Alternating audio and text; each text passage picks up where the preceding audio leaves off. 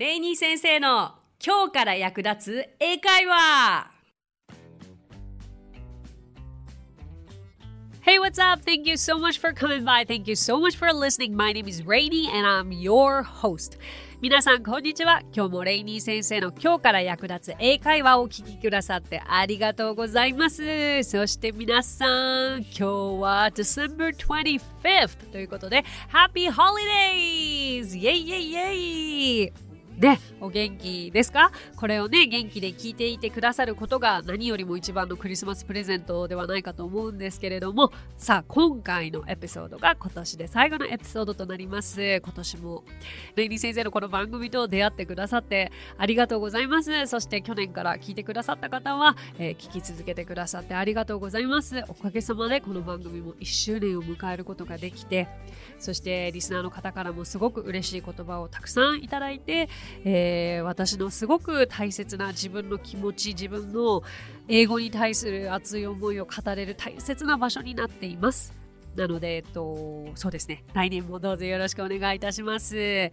さあ今回もリスナーの方のお声をご紹介しますね。ニックネームビコリンさん。毎回楽しく聞かせていただいています。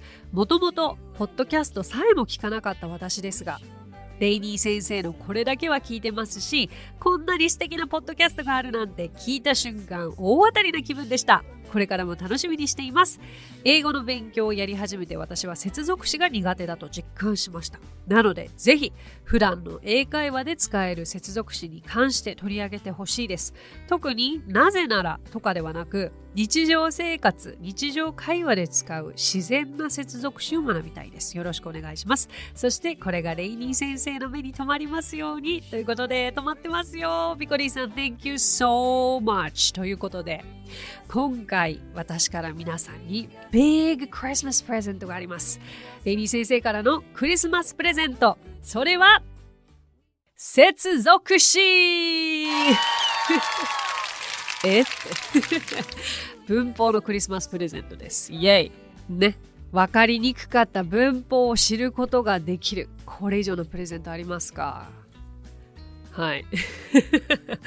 残念と思って番組切らないでください。はい。Come back. Thank you. さあ、ビコリさんありがとうございます。そう、接続詞ですね。確かに確かに。あれでも接続詞って end とか because とかそうじゃないの？って、それ簡単じゃんって思われた方、実は接続詞深いです。40種類以上あります。ね、今日はちょっと40種類以上も、こう、リストごとに紹介していくというやり方だと、こう、浸透しにくいと思うので、ピコリンさんの声にもあったように、日常会話で使う自然な接続詞を中心にピックアップしていきたいと思います。まあそもそも接続詞とは文章と文章をつなぐものなので先ほど言ったように and and は何々ととかあと but はしかしとかあとはまあ so、um, だからとかあと or、uh, またですかね。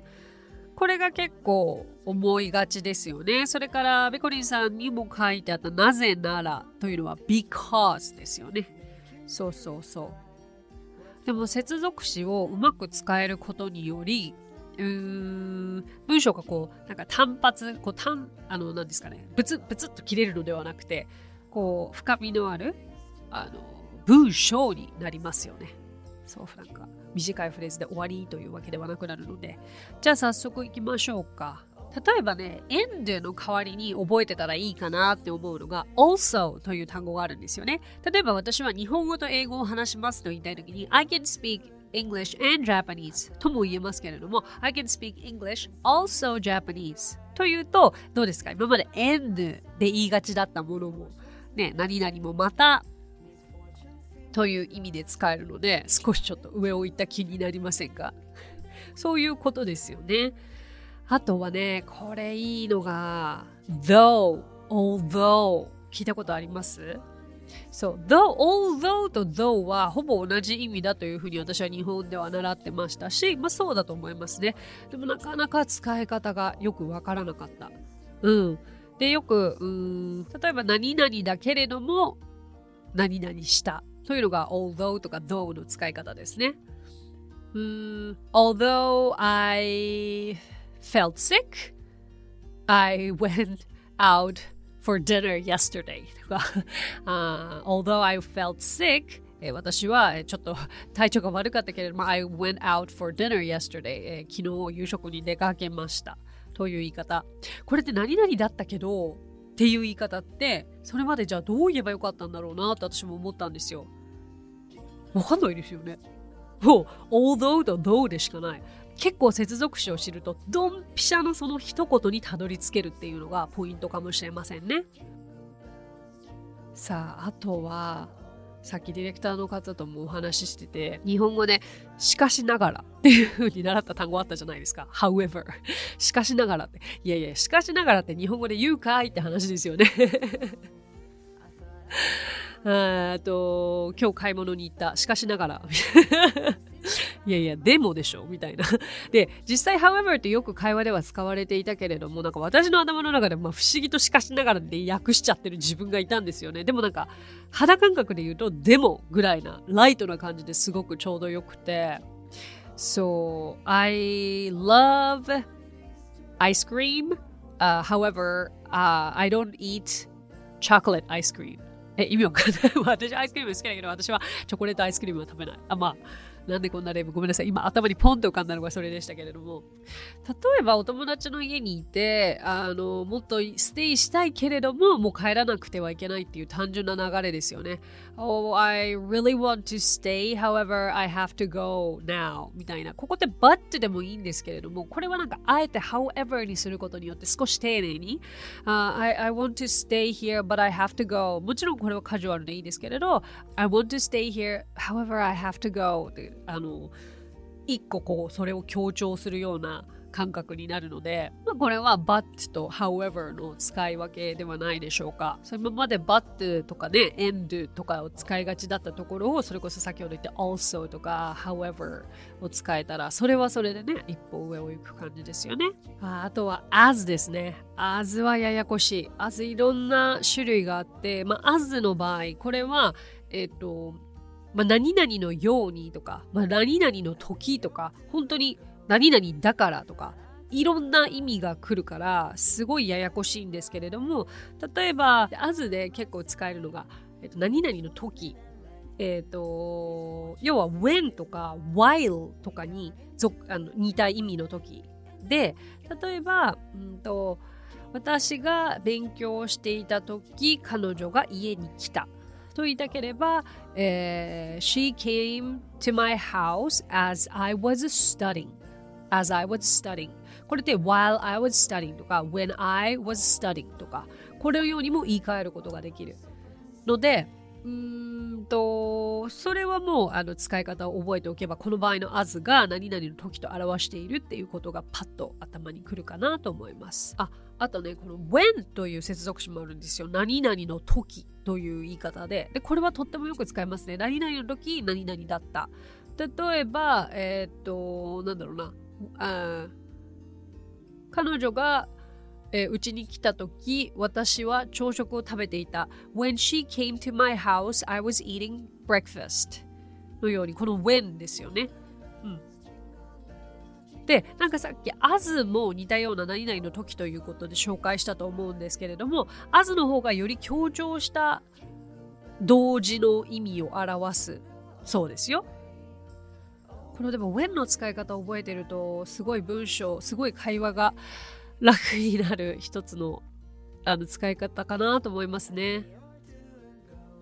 私よく聞かれたのが、アメリカ来た時英語喋れたのって。When you came to the United States, Could you speak English? うん。これも接続詞ですよね。この when の使い方は何々の時。そしたら No, not at all というふうに答えました。あとは意外と、なんだろう、この品詞って思っていたような、例えば if とか、まあ if も接続詞なんですよね。だけどこの if ってね、使い方が家庭法だったり何だったりで難しいですけど、もし何々ならばという意味で、例えばあなたが私の話を聞くならこれを話そうとか If you listen to me, I will tell you のような言い方もできますしあなたがもし私と一緒に来てくれるならすごい嬉しいよって If you come with me, I'll be so happy のようにも、まあ、日常会話で使えるんじゃないかな。うん。あといろんな使い方なので、like ですね。like は動詞でもあるし、接続詞でもあるし。じゃあ接続詞の時はどういう意味かというと、何々のようにとなります。はい。うん、例えば、そう、あくまでこれ会話で自然にっていうのが前提ですから、あ、なんか雨降りそうだね。単純に空を見ながら。Oh, it looks like it'll be raining today. わかります？そういうので何々のように見えるよねというふうにも使えますよね。まあ天気の会話はね、必ずいろいろ役立つでしょう。あとは、その now っていう単語 now は今で知られてると思いますけれども実は接続詞にすると何々であるからにはというまた難しい何々であるからには一体どうやって使うのかというのはこれを冒頭に持ってきます Now we're here Let's go. みたいな。Now we're all here. Let's go、えー、私たちがもうみんな揃ったからにはさあ行きましょう。だけどこれ今直訳すぎて意味がわからない。私たちみんなここにいるのだからさあ出発しましょう。何々だからというふうにも使えるんです。OK? あとはこの非課級とかの then とか then も接続詞で使えまして何々よりもという意味になるんですけれどもこれやっぱりちょっと厄介なことが多いかもしれないですね。彼女は、えー、私よりも速く走るだとすると She runs faster than I do、She runs faster than I というふうにできますけれども、この then も接続詞なので、あのね、比較級はやっぱり物を比べるときには使うので、この使い方は覚えておくといいでしょう。あとは till ですね。till という何々までという接続詞。これはよくね、何々までには by を使ったけれども、何々までだと till とか until を使うっていうふうに習ったと思いますが、この till、えー、あなたの仕事が終わるまで私はここにいます。I'll be here till you finish your work. I'll be here till you finish your work. このようにも使えます。これはね、声掛けにも使えますよね。この till と同じ意味で until という単語がありますけれども、これも全く同じ意味で使われるので、えー、それも覚えてくださいね。あとは単純にあの、before, after とか、この辺はよく使いますよね。えっと、このね、before, after の使い方は、例えば after の後に、えっと、その前のことを書くわかりますだから、朝食を食べた後に仕事に行ったと言いたければ、えっと、I went to work after I ate breakfast になるんですよね。この I ate breakfast after I went to work だと、こう、えっと、仕事を行った後に、えっ、ー、と、私は朝ごはんを食べたというふうになっちゃうので気をつけてください。before も同じことですね。寝る前に歯を磨くだったら、えー、どうなると思いますか ?I brush my teeth before I go to bed. ね。寝る前に before I go to bed. まあじゃあこれをじゃあどう日常会話で訳すかというと私娘と話す場合には、えっ、と brush your teeth before you go to bed もうまさにそう命令形ですよね。そういうふうに使えます。さああと次にとっておきの by the way という接続詞があるんですけれどもこれは、えー、ところでとかとにかくちなみにみたいなすごくあのちょうどいい接続詞なんですよね。話題を変えるときにぴったりです。えー、なんか会話がこうしぼんできましたとなった時にあ、ところでさ、by the way みたいに文頭につけると話が違うことを言い始めたとしても急ではないので、私はそう習いましたね。会話を変えたいときは何て言えばいいの ?by the way を使えばいいのさ？っていうふうに高校の時のマイケルというお友達に習いました。ぜひ参考にしてみてください。あと、by the way に似てて話題を変えるあの接続詞としては anyway もとてもいいですね。anyway、uh, let's talk about it later. まあ一旦ね、まあその話また後で話そうね、まあ、まあ、とりあえずみたいなニュアンスですかね。そうそう。Anyway, see you guys tomorrow. ということで、皆さんまた明日会いましょう。みたいになります。ちょっと once っていう接続詞もあって、これは一旦何々するとっていう意味で、まあちょっとこれは意味がわからないかもしれないですが、一旦コツをつかむと英語はすぐ話せるようになるよみたいな。例えば、once you know how to study English, uh, you will be able to speak English. うん、ちょっと日常会話でピンとこないかな。でもなんかこの once の使い方、何々すれば何々するよという時にすごく役立つので、えっと、これも頭に入れておいてください。まあ、once というと、一回っていうね、一度という頻度のことかと思いがちですけれども、接続詞でもあります。で、あとはもう一つ、えっと、finally というね、よく聞くかもしれませんが、これは最後にという意味ですけれども、uh, finally, uh, we're done. 最後にもうようやく終わりましたということで、どうですか、まあ、接続詞で、まあ、日常会話に役立てていくっていうのは結構こう意識しながらというよりかはもうあの流れでね出てくるものが接続詞だったっていうことが多いかと思って私も今回この番組で、えーと、接続詞を紹介するっていうことになって改めてあ俺接続詞だったのねみたいなことも多かったので、えーと、ただね接続詞といえどもうんそれを直訳して日本語に訳してしまうと結構こんがらがっちゃうんじゃないかなって思うんですよ。なので一番いい接続詞の覚え方は、その文章を自分の中で訳してみて出てくる訳し方。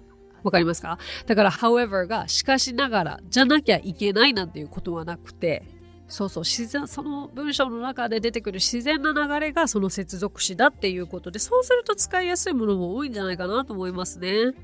はい。Finally, we're here. ようやく私たちはここに来ましたけれども、そう。今日やった中で一番好きなのなんだろうな。by the way とか結構好きだったかな。by the way とか anyway とか。まあ、でも今日ご紹介したのは私が使ってて使いやすい接続詞ばかりだったので、接続詞はもうあのさっきもお伝えしたように40種類以上あるので、その中でも私未だに使い方としてはちょっと悩ましいなとか、全然使ったこともないものもあるから、あのそれは今日ピックアップしたものをまず参考に使ってみてはいかがでしょうか。はい。ということで、今回はこの辺にしましょう。で、次回の放送は、えー、来週1月1日を飛ばして、その次の、えー、1月8日から January 8th からとなります。ということで、Thank you so much for coming by. Thank you so much for listening. My name is Rainy and I will see you in two weeks. えー、今日もレイニー先生の今日から役立つ英会話をお聞きくださってありがとうございます。皆様とは年始1月8日からまたお目にかかりましょう。So till then, happy holidays and happy new year! Bye!